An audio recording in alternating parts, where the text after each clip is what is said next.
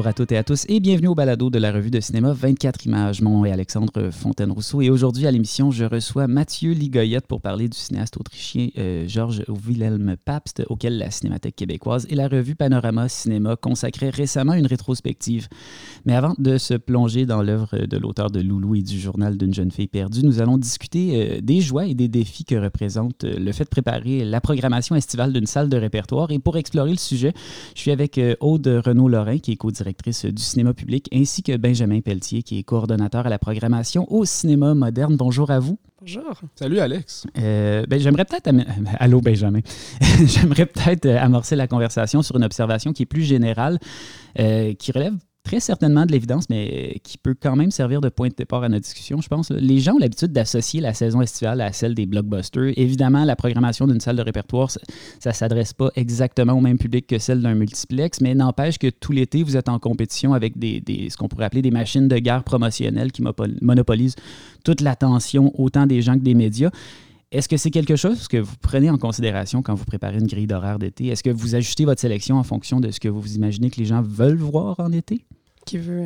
Euh, jamais euh, ben, je peux y aller. Ben, en fait, euh, c'est sûr que on programme en général en faisant, moi personnellement, en faisant un peu abstraction de, de, ce genre de cinéma qui est tellement loin de nous. Là, je veux dire que ce soit l'été ou que ce soit l'hiver, pour, pour survivre et pour avoir une, identité, il faut, faut, quand même rester rester fidèle à ses racines puis à ses goûts. Puis... Mais en même temps, l'été, c'est vrai que tu te dis non seulement les, les blockbusters, mais c'est aussi l'été, il y a les festivals, les gens, les gens sont moins au cinéma en général. Fait que le défi, c'est de penser à ce que les gens voudraient voir. Donc, exemple, au cinéma moderne, on, a un cycle en continu de films à thème estival qui peuvent euh, qui, qui, sont qui seraient susceptibles de, de mettre les gens dans le bain un petit peu plus pour venir prendre un bain de soleil dans la salle au lieu de, sur une terrasse mettons mais en même temps euh, ça va pas la saison va pas nous empêcher exemple de, de, programmer des trucs qui sont un petit peu plus euh, un petit peu plus nichés puis un petit peu plus je veux dire en ce moment on a deux films de Terrence Davies c'est peut-être pas les films les plus les plus propices à la saison estivale, mettons, mais c'est vraiment de garder un équilibre entre euh, une programmation un petit peu plus décomplexée, mais de continuer à, inclure euh, des, pépites euh, qui ben, qu'on aurait à l'année finalement. Fait que je sais pas, je tourne, autour un peu de la question, on dirait, mais je pense qu'il faut y penser, mais en même temps, c'est pas une raison non plus d'aller trop loin de, soi-même, en fait.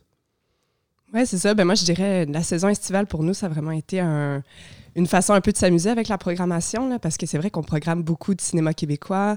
On a programmé aussi beaucoup de cinéma canadien au cinéma public. Puis euh, les sorties, en a en été, mais comme tu disais, on parle plus de gros, euh, gros films américains. Donc les, sorties québécoises, les sorties de, de cinéma plus indépendants, disons, se font un peu plus euh, tranquilles, peut-être plus au début d'été ou à la fin.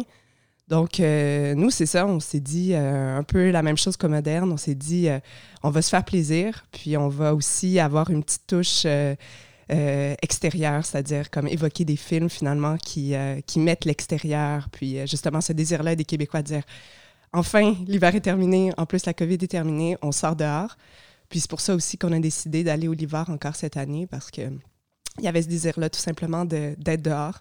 Donc on s'est dit, amenons le cinéma à l'extérieur.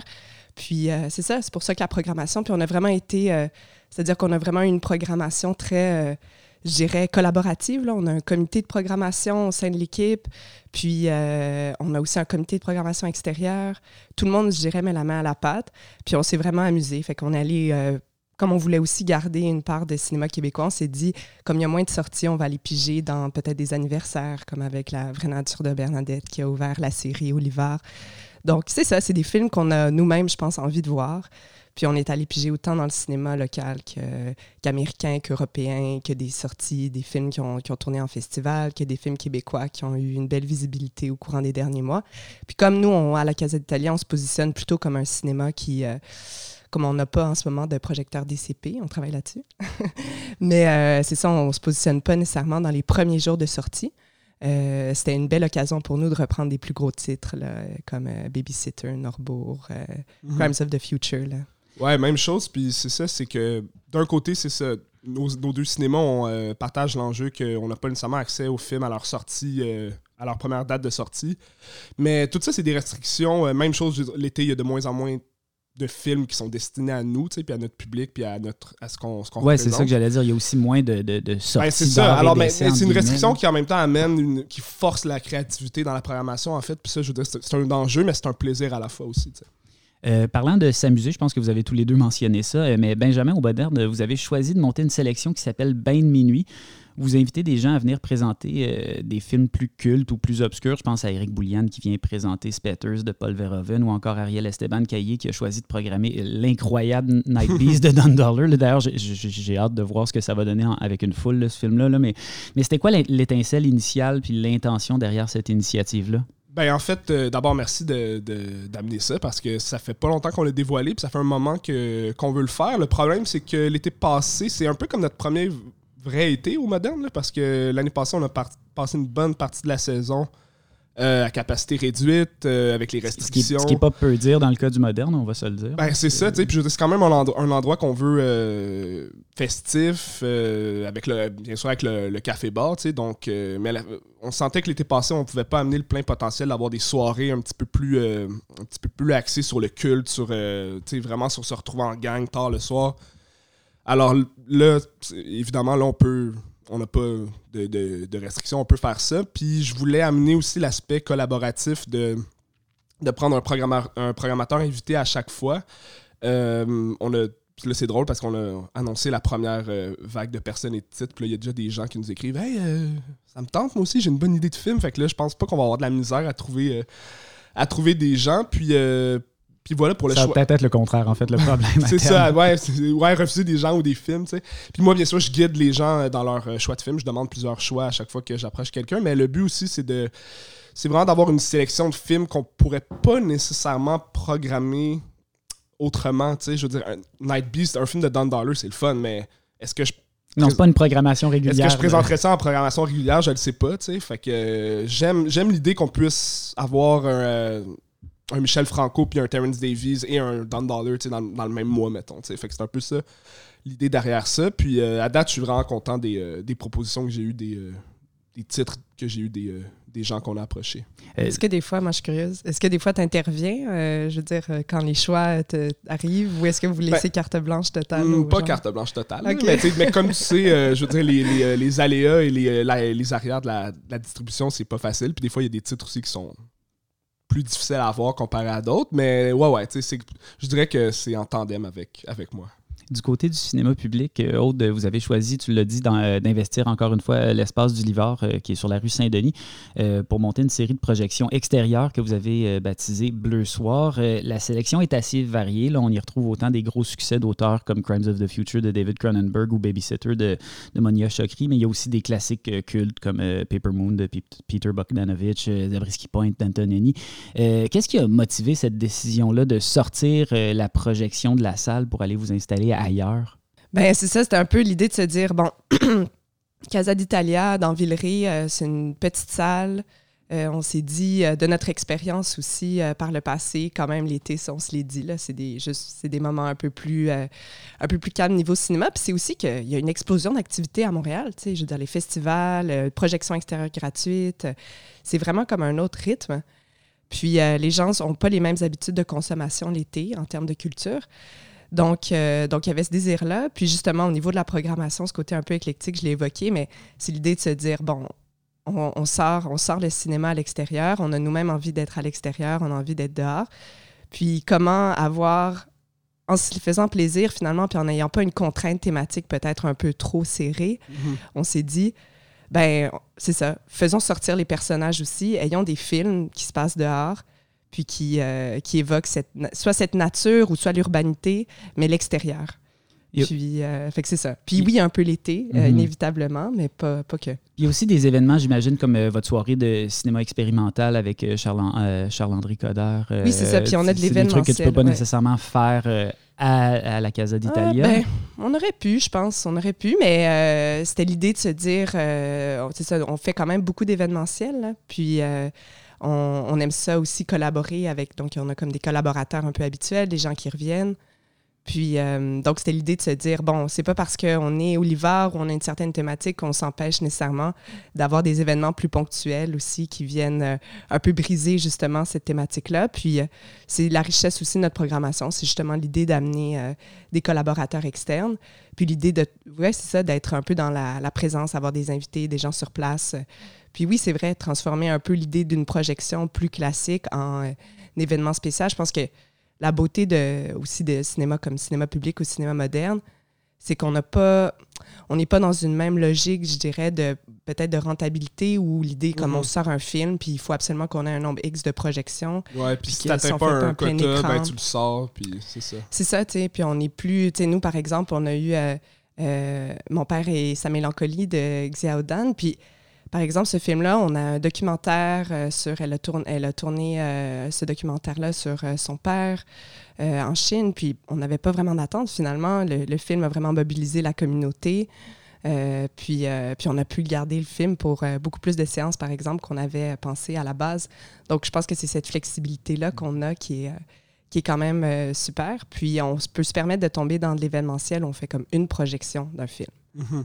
C'est vous, pour, dans, dans la série euh, euh, Ben Minuit, c'est ça? Est-ce que vous faites une projection ou plusieurs? Ça va être une, des fois deux, dépendamment du film. C'est ça. Euh, s'il y a peut-être un grand succès, nous aussi, c'est la même chose, on s'adapte. Ce qui est, juste pour rebondir, ce qui est le fun aussi avec, avec des petites salles, c'est que quand tu as des invités, puis quand tu as des, ben, des, discussions avec les cinéastes, puis le public, ça, ça rend ça tellement différent dans, dans le festival quand tu es dans une grosse salle, avec le micro, c'est ça rend ça vraiment plus décontracté. Puis pour moi, c'est les meilleurs. Euh, c'est les meilleurs. C'est vraiment plus des discussions que des QA. C'est vraiment un plus. Euh, vrai. Dans le cas des bains de minuit et de Bleu Soir, il y a vraiment une volonté de faire euh, de la projection un événement. Sentez-vous qu'il y a une pression de faire les choses comme ça pour attirer les gens? Est-ce que les spectatrices, les spectateurs sont au rendez-vous depuis la réouverture des salles ou si vous sentez que vous avez besoin de faire preuve d'un peu de, de cette inventivité-là, comme pour les attirer carrément? Je sais pas à quel point il y a une pression. C'est sûr que c'est un enjeu, puis c'est quelque chose euh, à quoi il faut constamment penser, d'entourer les films autour d'événements, autour de, concepts. Mais en même temps, moi, personnellement, euh, du côté du cinéma moderne, je trouve que, surtout après un an, euh, ça fait un peu plus qu'un an que je suis en poste à la programmation, puis après un an de, gérer un cinéma en pandémie, pas très facile. Je pense que Aude non, il y a eu beaucoup de défis, disons. Je pense qu'on est au courant de ça, surtout quand tu es relativement euh, novice dans le, dans le milieu. Mais honnêtement, pour euh, le début de la saison, pour le printemps et pour l'été, moi, je suis surpris d'à quel point euh, les gens reviennent en salle et ont envie de, de revenir en salle, de venir repartager l'expérience l'expérience collective, en fait, parce que c'est ouais on peut ça c'est une autre discussion pour un autre jour. On peut euh, rentrer dans qu'est-ce que la salle représente en 2022 euh... tu as le droit d'en parler maintenant ben, ben je veux dire, parce que pour, moi je veux dire, on est là pour ça hein. la salle va jamais mourir à mes yeux c'est juste que le modèle est inversé je veux dire avant la salle représentait l'exploitation principale d'un film puis après l'effet euh, trickle down allait euh, à la vidéo, au DVD. Maintenant, c'est le contraire. La salle, c'est le coup d'envoi, puis le streaming, euh, la VOD semble être le mode de consommation principal, mais reste que la salle elle-même va jamais, à mes yeux, disparaître. Puis je pense que le public commence à consommer le cinéma en salle avec ça en tête aussi. C'est pas comme voir un film chez soi. Puis au moderne, on, l'a vraiment bien ressenti cette saison, puis ça, ça m'a fait plaisir. Ouais, puis moi je dirais, ben, c'est ça, la salle, la salle de cinéma, c'est sûr, en tout cas du moins d'arrêt et d'essai, se réinvente. On l'a vu, mhm. euh, on l'a vu aussi au niveau mondial. Je sais que, par exemple, en France, il y a comme un peu un, climat de panique là, en ce moment, comme euh, ils appellent à des états généraux, euh, baisse de, fréquentation des salles et tout. Mais ce que je trouvais intéressant, j'avais lu un rapport du, du CNC, si je ne me trompe pas, puis qui disait finalement, oui, une baisse drastique, puis tout ça au profit des plus grosses compagnies, grosses, grosses plateformes en ligne. Mais ce que je trouvais intéressant, c'est que j'avais vu que, par exemple, pour les salles d'art et d'essai en France, il y avait moins de diminution. Puis on il y avait une, plus grande constance euh, dans leur cas. Puis ça, j'ai trouvé ça intéressant. Puis, euh, puis tu sais, je pense que c'est ça, il va falloir, oui, je, dirais une pression, mais en même temps, c'est ça, c'est aussi un plaisir de se dire, ben, on devient, la salle de cinéma devient, oui, un lieu où on présente des films qui rentrent dans une logique de sortie, mais on s'inscrit aussi dans une communauté, on est une petite salle de quartier, donc on a envie que notre programmation soit aussi au rythme euh, de la communauté, puis puisse être à l'écoute des gens qui ont envie de faire des événements, ont envie mhm. d'organiser des choses, inviter des écoles, etc. Puis tu sais, la pandémie a aussi mis à mal, pas juste le milieu du cinéma, mais le milieu de la musique. Puis moi, je vois aussi, les salles, les salles de, spectacle réouvrent, mais tu sais, comme les petites salles de, spectacle très indépendantes, là, ou comme des bands de jazz allaient, ou des, des, groupes plus indépendants allaient, ça reste qu'il y a plusieurs lieux à Montréal emblématiques qui n'ont pas encore réouvert. Mhm. qu'ils vont éventuellement réouvrir? Je ne sais pas. Est-ce qu'ils vont se réinventer ailleurs? Peut-être. Mais c'est là où moi, des fois, j'ai l'impression que des gens, des fois, nous contactent justement un peu plus pour euh, soit des sessions d'écoute, soit pour des, euh, des spectacles. Puis là, je me dis, ah, c'est intéressant, peut-être que la salle de cinéma devient un peu, pas, pas nécessairement un centre culturel, mais un peu comme un lieu, oui, c'est un, un, lieu où on célèbre le cinéma, mais on célèbre au-delà du cinéma un peu cette communauté-là artistique qui vient. Donc, ouais, il y a quand même. Je dirais que c'est, au-delà d'une pression, c'est comme être un peu à l'écoute de cette communauté-là, puis des besoins au niveau de qu'est-ce que les gens ont envie de voir, qu'est-ce que les artistes aussi ont envie de présenter. Ouais, puis au niveau du cinéma moderne, ça, j'ai absolument d'accord. Je veux dire, on a des séances. Il a fallu qu'on augmente notre nombre de séances par semaine allouées aux locations privées parce qu'on en a juste trop, tu sais. Je veux dire. Euh, mm. Puis peu importe, euh, ça c'est pas toujours du cinéma, des fois c'est la musique, c'est dans toutes les sphères du milieu culturel et, au-delà. Les gens ont besoin d'espace, fait que c'est ça, juste mhm. avoir des, des, espaces comme ça, puis euh, d'utiliser la salle de cinéma euh, de multiples façons, c'est vraiment important la pandémie, elle a quand même laissé des marques sur la manière de programmer. Vous l'avez un peu mentionné aussi. Euh, je veux dire, les gens se sont retournés évidemment vers les plateformes de streaming pendant, pendant deux ans.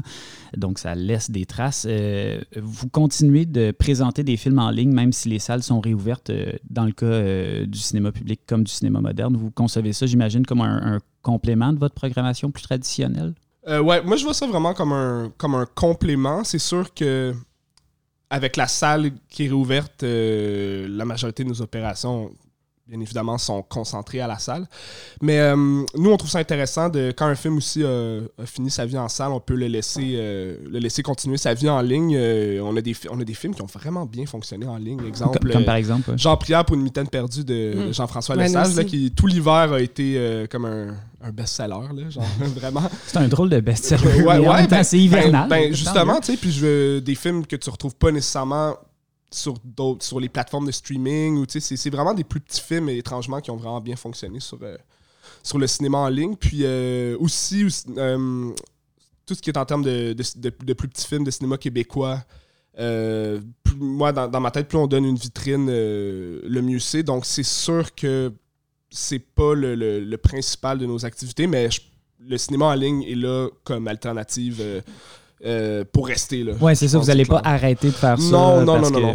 Donc oui, c'est ça. Pour nous, le cinéma en ligne, on le voit aussi comme, euh, comme une poursuite un peu de la programmation. Avant, c'était quelque chose d'un peu plus distinct. Là, en ce moment, avec la réouverture des salles, c'est ça, c'est quelque chose d'un peu plus en continuation avec la programmation qu'on a en salle. Comme une poursuite, l'idée, c'est d'utiliser un peu la fenêtre où un film quitte la salle, puis un, là, généralement, il y a comme un, quelques, quelques semaines euh, le avant que le film se retrouve sur les plateformes. Euh, donc là, c'est là où peut-être la salle de cinéma. Surtout qu'on est, autant, euh, on se retrouve souvent dans une position où les gens nous écrivent comme, a des gens qui se réveillent deux semaines plus tard, puis on a annoncé la dernière séance, etc. Comme, ah, mhm. comment on peut faire pour voir ce film-là? Fait que là, là, on peut se positionner comme ça. On le fait pas systématiquement à chaque fois qu'un film quitte l'affiche, mais on le fait quand on sent qu'il y a ce désir-là, finalement, du public de voir un film. Donc, on devient finalement un peu cette passerelle-là pour que les films puissent continuer à être vus. Puis, euh, mais c'est ça, il y a quand même des grandes questions à savoir qu'est-ce qu'on fait avec ça. L'idée, c'est un peu de s'asseoir, puis on aimerait ça, c'est ça, convier certaines personnes du milieu, autant que certains distributeurs que certains exploitants du milieu du, euh, cinéma d'art et d'essai, je dirais. Là. Euh, cinéma indépendant encore là. Les questions de terminologie, cinéma indépendant, ça n'existe plus vraiment. Là. Mm-hmm. Euh, en tout cas, ça existe bien sûr, mais c'est-à-dire qu'on ne se qualifie pas nécessairement comme jouant uniquement du cinéma indépendant. Mais donc c'est un peu l'idée de s'asseoir et de dire comme qu'est-ce qu'on fait avec cette bibite-là en ligne, c'est comme qui s'est démultipliée euh, en, raison de la pandémie. Fait qu'on aimerait ça, en tout cas, on a, on a reçu une subvention là, de s'asseoir, puis de l'idée c'est de faire une concertation, genre quelque chose de très très ciblé, genre 4-5 rencontres, dire où est-ce qu'on va avec ça, est-ce qu'il y a quelque chose de commun à faire, peut-être si oui, quoi? Quelle, serait quelle en serait la forme? Mais je pense que c'est important. Puis, on le voit aussi, là, la, pandémie, ce qui est intéressant aussi, c'est que ça a amené, il y a déjà des associations qui, existaient comme euh, la PCQ, mais on sent que la pandémie a comme créé aussi une espèce de mobilisation au sein de ces associations-là, de dire comme, ben, il faut qu'on discute, puis il faut qu'on en parle. Ouais, puis des, des, enjeux qui étaient déjà là, mais qui, euh, clairement, la, la, pandémie a accéléré le, le, processus par rapport à ça. Puis c'est ça, le, le cinéma en ligne, je veux dire, euh, veut, veut pas, comme on vient de dire, euh, ça partira pas parce que les, habitudes du public sont rendues là, mais effectivement, il y a comme. On sent qu'il y a une espèce d'éclatement où il va, il va falloir d'une façon euh, peut-être centraliser ça un petit peu plus pour, ouais, puis on faciliter l'accès au film, en fait. Je veux dire, c'est pas, pas, au service de, mm-hmm. de nous, c'est au service des films, carrément. T'sais. On peut pas faire confiance aux grosses, on l'a vu, là, aux grosses plateformes pour jouer mm-hmm. non plus du cinéma euh, québécois, tout ça. Peut-être, euh, moi, je, milite aussi pour une, une, davantage de régulation par rapport à ça, puis que le gouvernement impose davantage d'obligations, de, de, quotas de, de films locaux, etc. Mais mais euh, c'est ça, on sait que pour l'instant, du moins, on ne peut pas reposer sur ces plateformes-là pour faire rayonner le cinéma local, faire rayonner le cinéma plus indépendant. Euh, donc voilà, on se positionne à ce niveau-là. Euh, au cinéma public, euh, je change de sujet, mais vous avez décidé d'offrir en ligne, euh, ben, on reste dans le, en ligne, mais Donbass et donc Maïdan de Sergei Loznitsa.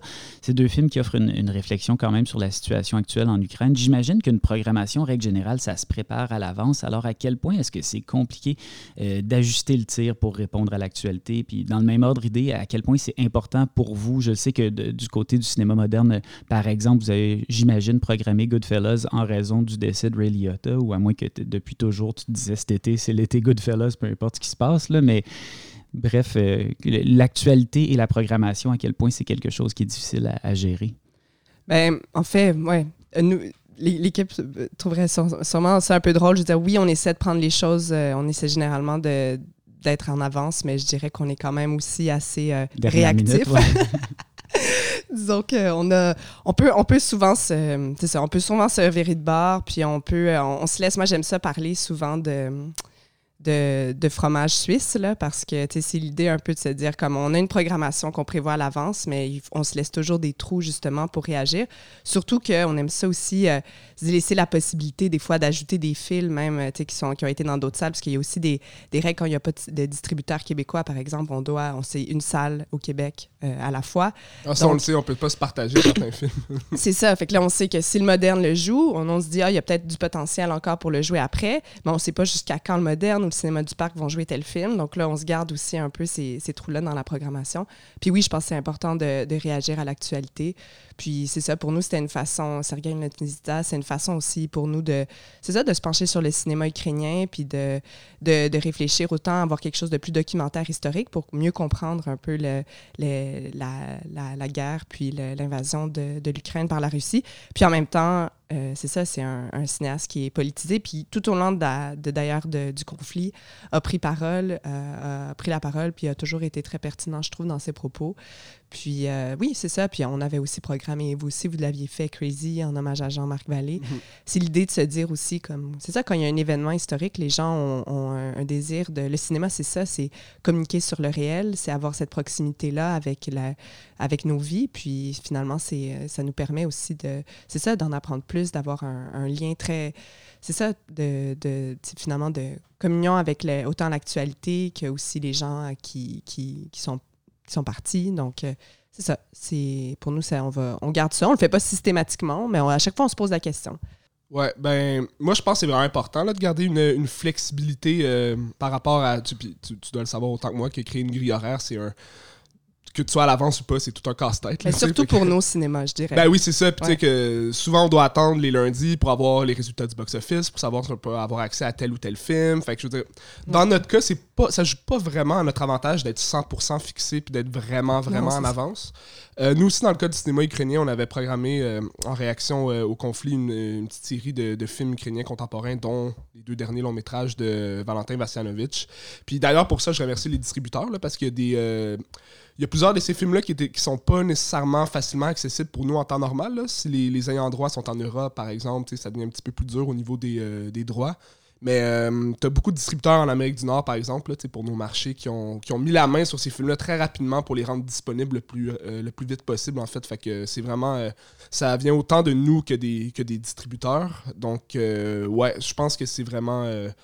pour Goodfellas c'est un peu euh, c'est un peu la même chose là euh, crazy la même la même affaire. C'est quand même important de rester à l'affût sans non plus euh, tomber dans l'espèce d'exploitation de ça non plus. Là, je ça prend, ça non, mais c'est un hommage aussi. Oui, absolument. Les gens ont envie aussi de voir, euh, voir ces films-là parce que ça, ça, leur évoque aussi des, des souvenirs ou des, tout simplement des, peut-être des films qui sont pas vus. Mais je vois ce que tu veux dire. Là, oui, oui, non, non, mais c'est de garder un équilibre. Je pense que les, les, deux ont, fait très bien ça. Mais, euh, mais ouais, L'exploitation des décès.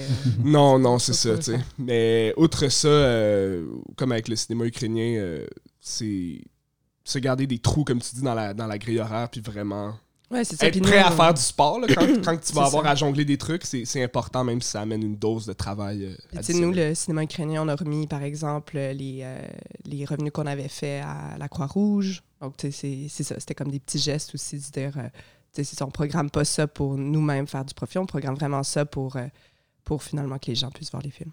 J'imagine que vous avez des coups de cœur personnels dans votre programmation estivale ou des films, des projets qu'on n'a peut-être pas encore mentionnés, mais qui vous tiennent particulièrement à cœur. Euh, c'est peut-être le moment que je vous offrirai pour en parler. Ben, c'est sûr que certains projets et trucs qui s'en viennent que je vais peut-être pas dévoiler ici tout de suite. Mais euh, au niveau des films, euh, je sais pas quand le podcast va sortir, mais moi personnellement, il y a beaucoup de films dans la programmation en ce moment que j'aime beaucoup personnellement. J'ai mentionné Terrence Davis tantôt, mais hier on a eu la première séance de Distant Voices Still Lives, qui est un de ses un de ses chefs-d'œuvre euh, autobiographiques des années 80 qui, euh, à, ma grande, à mon grand étonnement, en fait, a fait une salle pas mal pleine. Ce qui me donne vraiment euh, espoir en des films à caractère non estival pendant la saison d'été. sinon, on a mentionné les bains de minuit tantôt. Moi, j'ai pas encore vu. C'est drôle parce que là, je parle d'un film que j'ai même pas vu. J'ai même pas encore vu Spetters, le choix d'Eric. C'est quelque chose. Très, très, très hâte de venir voir ça. puis sinon, euh, on a un doublé en ce moment pour parlant de films d'été. Un, doublé en ce moment qui va commencer cette semaine. Je pense que vous l'avez aussi, Les Passagers de la nuit de, Michael Hers. Donc, euh, nous, au Moderne, quand on a une nouveauté d'un cinéaste qu'on aime beaucoup, on aime ça sans faire une rétrospective complète. Là, on aime ça programmer d'autres films du cinéaste en tandem. Euh, donc là, on fait un doublé avec Ce sentiment de l'été qui avait été à Rotterdam puis qui avait été distribué ici, mais qui avait pas fait beaucoup de vagues. Là. Fait que je trouve que un des mandats intéressants de nos salles aussi, c'est des fois de donner une deuxième vie à, certains films qui sont passés un peu. Euh, qui ont passé en festival. Puis qui ont, ben, euh, ouais, puis qui n'ont pas nécessairement trouvé leur public ou qui, ont, qui sont un peu tombés un peu entre les cracks. Là. Fait que ça, je trouve ça vraiment intéressant d'avoir la liberté d'aller chercher ces films-là. Oui, ben, de mon côté, euh, c'est ça. Je pense que le, fait aussi qu'on a une programmation très collaborative aussi, il y a plusieurs films euh, que j'ai pas vus encore dans notre euh, programmation, ce qui rend la chose très excitante parce que ce sont des films que j'ai envie de voir.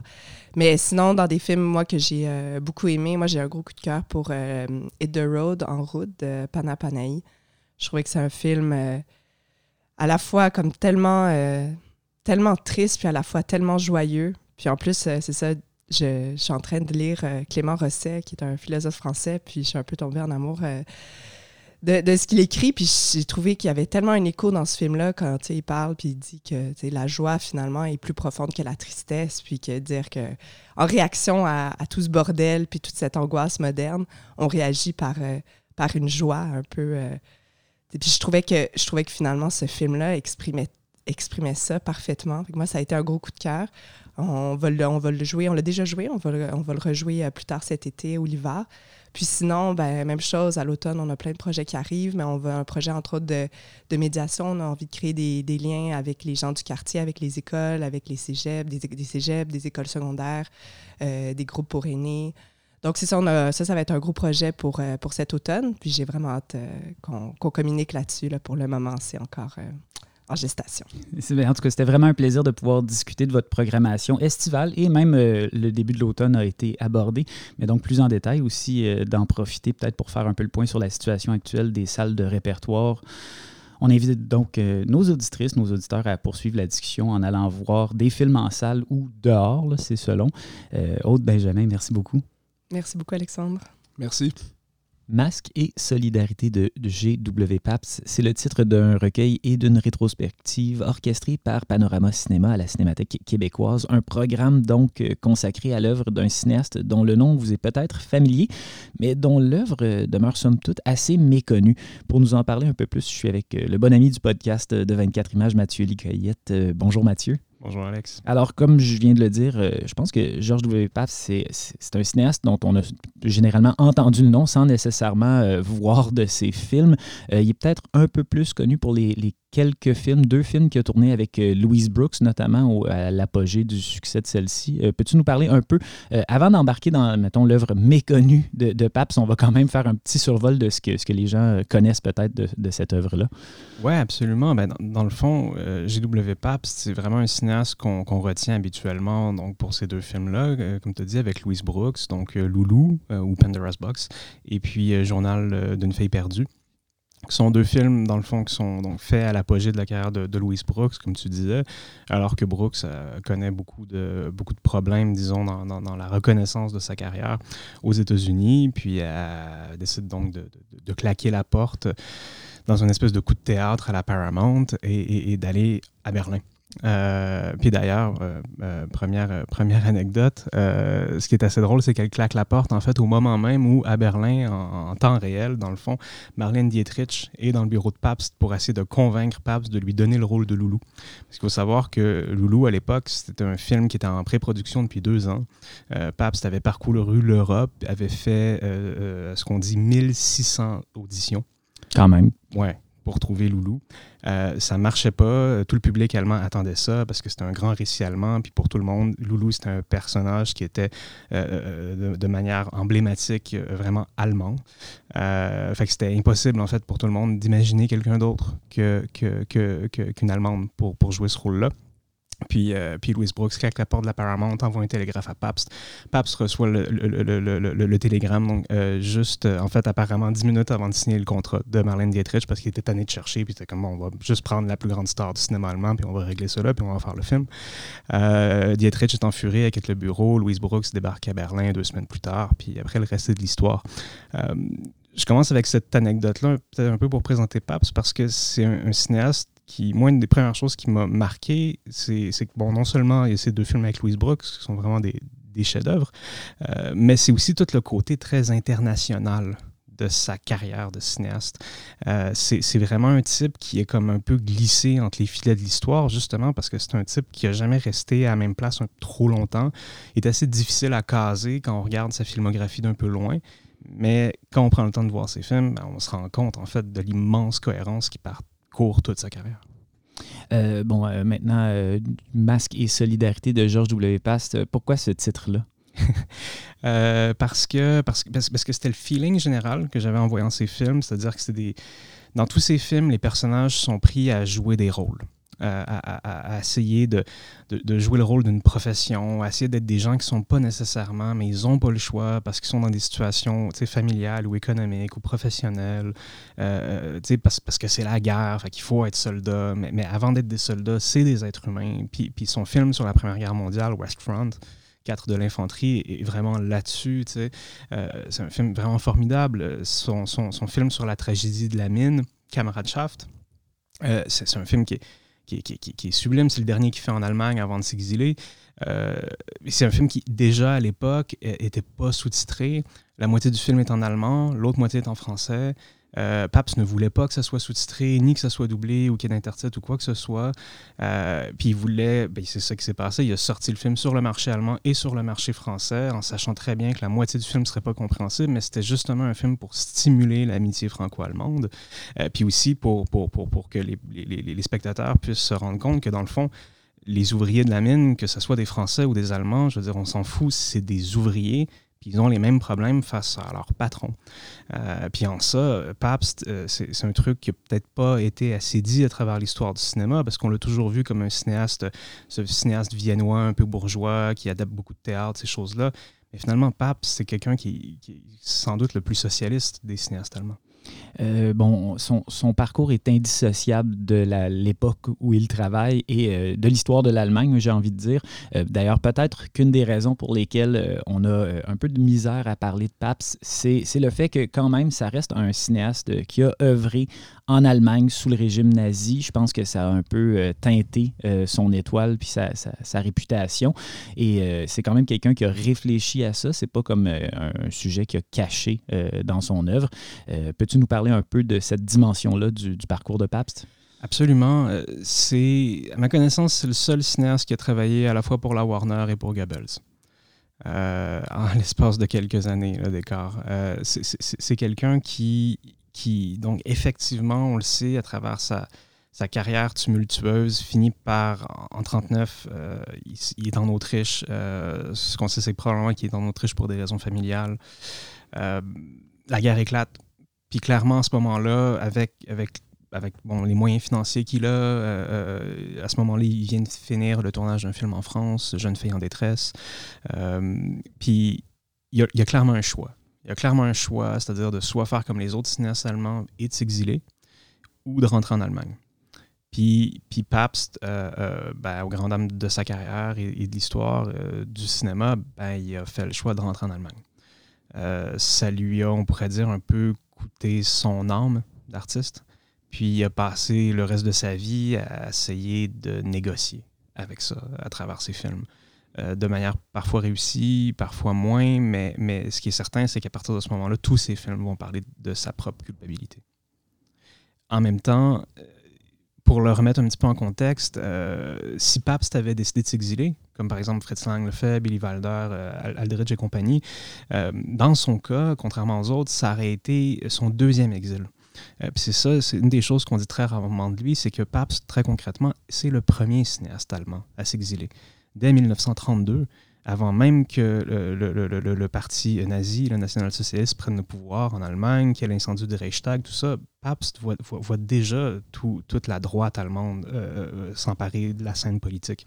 il, voit tout ça, il, il, voit, je veux dire, les autodafés, puis il, sent tout ça monter, puis il décide de partir. Donc, c'est le, premier cinéaste allemand à partir. Il s'en va d'abord en France. Il va réaliser quelques films là-bas, qu'on passe aussi pendant la rétrospective. L'Atlantide, euh, qui est peut-être la meilleure adaptation non officielle de Tintin du cinéma. C'est un, film euh, très pulpeux, vraiment incroyable. Et après, il va faire Don Quichotte, des, rares adaptations de Don Quichotte qui a abouti. Oui, qui a été tourné dans les temps prévus. Exactement.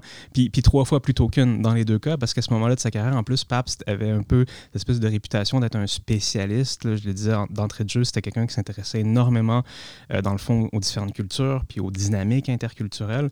Puis à ce point-ci de sa carrière, euh, et, et, Don Quichotte et, et l'Atlantide, c'est des triples tournages. Des films tournés en allemand, en français, puis en anglais. Euh, puis il faisait les trois tournages euh, back-à-back. Euh, en tout cas, c'est quand même beaucoup de travail, beaucoup d'adaptation. Il s'intéressait beaucoup à, ne pas refaire le même film à chaque fois, à adapter les films aux différents publics.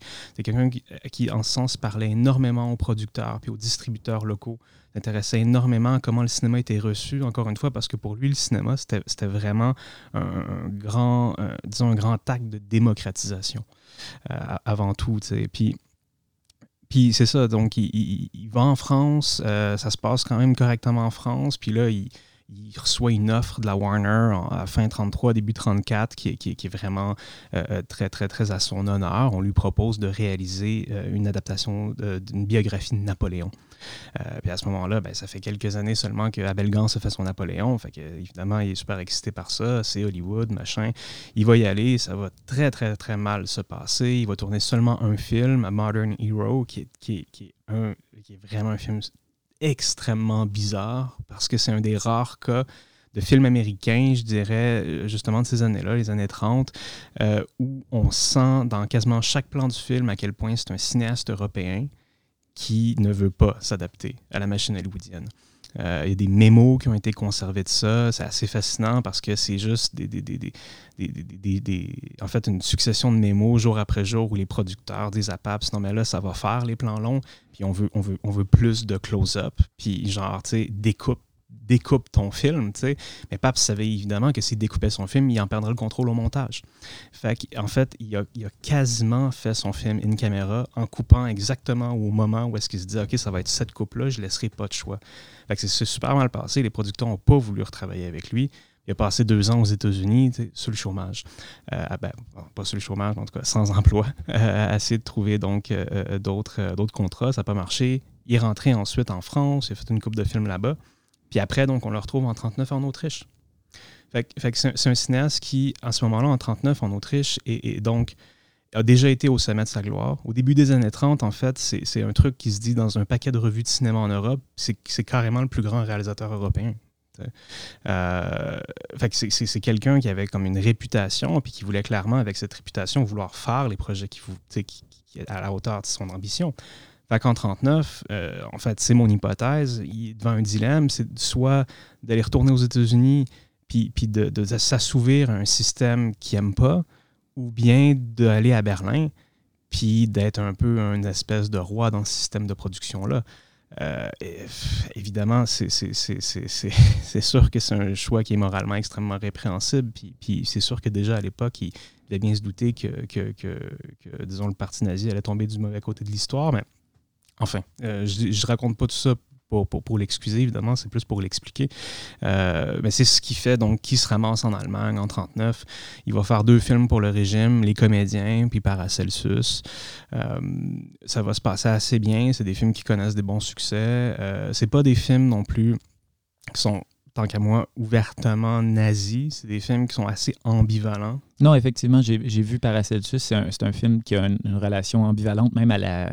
C'est comme un film qui, qui, semble entrevoir la chute du régime nazi en 1943 ou 1944. Donc, c'est un, un, film un peu particulier qui est déjà crépusculaire. Puis qui, qui, Absolument. Puis, tu as, une scène super étonnante là, où genre, tout le monde est comme possédé puis se met à danser. Beaucoup de scènes de danse chez Paps. Puis à travers ces espèces de corps possédé par la danse. C'est vraiment difficile de oui, pas y voir. danse de la Saint-Vitus un peu, euh, qui est une métaphore du, ben, de la folie collective, oui, c'est clair. Exactement, tu sais, à un point où tu te dis, ben là, voyons donc que ça a passé sous le nez de Goebbels, puis il s'est dit, ah ouais, c'est bon ça. euh, fait, que c'est un peu ça. Après, bon, il, va à Prague, il va tourner pour les Tchèques en 45, un, film qui, qui, qui, qui, sur papier, euh, bon, n'a jamais été terminé. le tournage a été interrompu parce que les Soviétiques ont, sont emparés de, Prague, mais qui sur papier ressemble étrangement au violon rouge, parce que c'est l'histoire d'un Stradivarius à travers les âges. Euh, puis, puis bon, par la suite, Pabst va, va, va, va essayer de rebondir euh, en Autriche, il va aller en Italie. Il va travailler avec César Zavatini, grand, grand scénariste euh, du néoréalisme. Il va rencontrer un très jeune Dino De Laurentiis qui va essayer. En fait, Pabst va, va, va, avoir ce projet fou qui, sur lequel il va travailler pendant un an avec De Laurentiis de faire une adaptation de l'Odyssée d'Homère. Rien de moins. Rien de moins. Évidemment, la métaphore est, grosse comme un camion. Là. Son, ça serait comme pour préparer son retour dans le cinéma, après donc sa période de disgrâce. Euh, le film est passé à deux doigts d'être financé, de rentrer en production avec un casting complètement fou où euh, c'était Orson Welles, euh, Orson Welles qui était censé jouer Ulysse, puis Greta Garbo qui était censé jouer Penelope. Euh, ça s'est pas fait. Puis finalement, De Laurentiis a repris le scénario, puis il l'a fait avec, euh, avec euh, Kirk Douglas. en tout cas, il y a vraiment une carrière tumultueuse. Après, il revient en Allemagne. au final, tout ça pour dire que quand on pense bon, au début de la carrière de Pape, qui sont dans les années 20, euh, les, débuts de la carrière de Pape sont notables aussi parce que, contrairement à tous les autres cinéastes allemands, c'est quelqu'un qui n'est pas du tout attiré par l'expressionnisme allemand. Max Reinhardt et compagnie, c'est vraiment pas quelque chose qui l'intéresse tant que ça. Il, vient plutôt, euh, euh, je veux dire, il est très très fan du cinéma soviétique des années 20. C'est vraiment ça qui le pousse vers le cinéma. Quand il voit la grève d'Eisenstein, c'est vraiment comme un, un déclic pour lui. c'est quelqu'un qui, si on remonte encore plus loin dans les années 10, il, mettait en scène du théâtre aux États-Unis auprès des communautés d'expatriés allemands. Il a adapté du Georges Bernard Shaw, vraiment du, théâtre socialiste. Euh, euh, l'été aux États-Unis, il avait besoin de travailler, fait il travaillait dans des sweatshops. Il a rencontré Upton Sinclair, il s'est engagé dans des mouvements syndicalistes.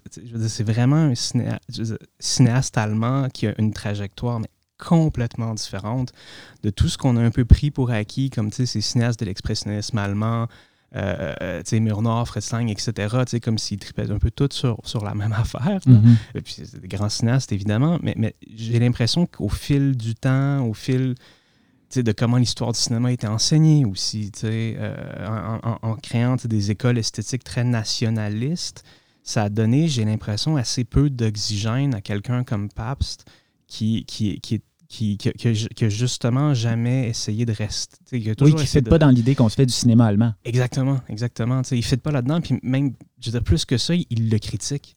Euh, je pense à un, un, de ses films qui, qui, est vraiment imparfait, mais, mais, très, très, très intéressant des, des années 50, qui s'appelle La Maison du Silence qui, est un huis clos dans un, monastère, genre au Vatican, où tous les personnages ont commis des péchés, puis genre ils doivent dealer avec leurs péchés, puis leurs cauchemars, tout ça. Puis chacun des personnages, de Jean Marais qui joue un ex-maquisard, c'est vraiment un casting intéressant. Puis Puis chacun de ces personnages-là, dans ses cauchemars, donc rêve à cette espèce de crime originel qu'il a commis. Puis chacun des rêves est filmé dans un style différent qui est hérité du muet. Tu as un personnage qui rêve, puis c'est le chien andalou de Buñuel. Tu as un autre personnage qui rêve, c'est de l'expression allemand, c'est Caligari à fond la caisse. Puis, il joue comme ça avec, puis on dirait qu'à ce moment-là, il vient de lire Krakauer de Caligari Hitler, puis il vient de commencer à vraiment réfléchir sur OK, l'esthétisme nationaliste des années 20, ça nous amenait à quelque chose de, trop monolithique, de trop certain. c'est comme le cinéaste de la perpétuelle remise en question par rapport à ça. Fait qu'évidemment que ça en fait un cinéaste qui est à peu près impossible à caser. Puis je pense que c'est ce qui explique aussi pourquoi, je veux dire, il a été comme autant euh, barouetté d'un bord et de l'autre de l'histoire du cinéma. Euh, on a parlé beaucoup de l'œuvre de Pabst en général. Est-ce qu'il y a quelques films que tu pourrais suggérer comme euh, porte d'entrée à l'intérieur de cette filmographie-là? comme porte d'entrée, ben, c'est certain que c'est certain que ces deux films avec Louis Brooks sont, sont, sont, sont vraiment des chefs-d'œuvre. C'est vraiment quelque chose. Il faut voir ça. Euh, L'Opéra de Katsu, c'est un de ses autres films très très connus, adapté d'une pièce de Bertolt Brecht. Euh, ça s'est très très mal passé entre Brecht et, et Pabst. Euh, mais, mais c'est quand même un film qui est superbe, un des rares films aussi scénarisés par le théoricien du cinéma Bela Balach.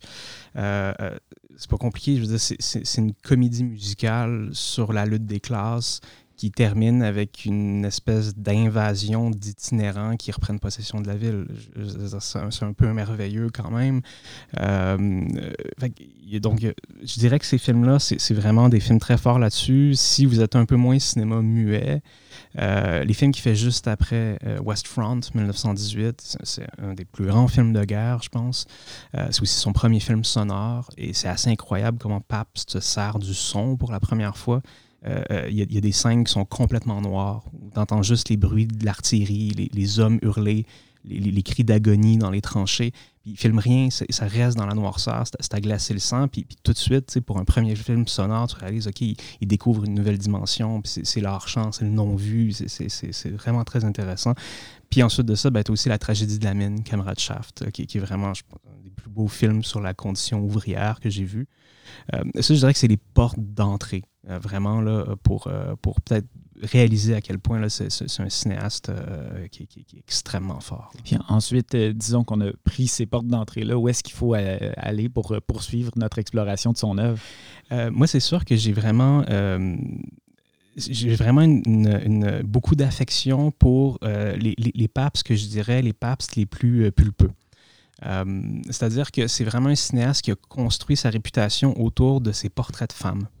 Euh, les personnages féminins chez Pabst sont, sont, sont, tellement forts. Je parle aussi, par exemple, dans La rue sans joie, qui est un des premiers rôles de Greta Garbo, euh, qui, est incroyable dans ce film.